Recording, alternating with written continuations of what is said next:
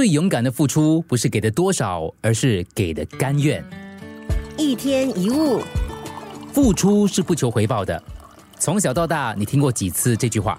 可能一百遍，可能一千遍，不计其数的很多遍。可是，在你周围，谁真正能够做得到呢？付出不求回报。人跟人之间的关系，一旦有了或多或少的期望，就可能会有或大或小的失望。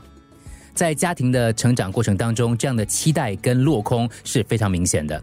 比如说，你念书的时候，如果你以做个乖孩子或把书读好来迎合爸妈的期望，当你不论如何努力，还是无法得到父母的肯定跟垂爱的时候，甚至他们就是偏心于你的其他的兄弟姐妹，你还是会心灰意冷的。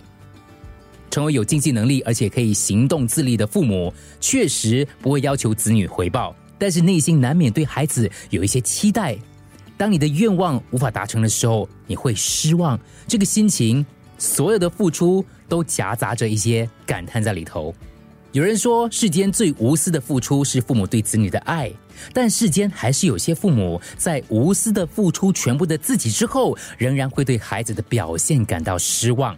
当然，父母未必是要孩子尽心尽力的奉养他们到老，但至少希望孩子像个样子，不要变了样。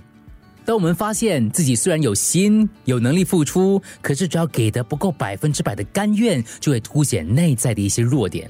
从某个角度来看，对陌生人的付出仿佛是比较容易不求回报的。如果对方处于比较弱的状态，或者我们只是萍水相逢，你根本不可能对他有任何的期望，就不会有失望。这个想法有对也有不对，因为问题不在对方身上，而是在于我们自己。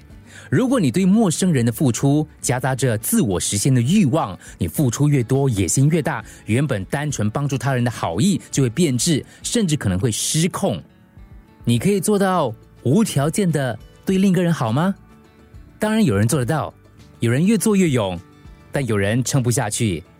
关键在于心力交瘁之前，能够先体认到这个宇宙无敌的真理，那就是最勇敢的付出，不是给的多少，而是给的甘愿。一天一物。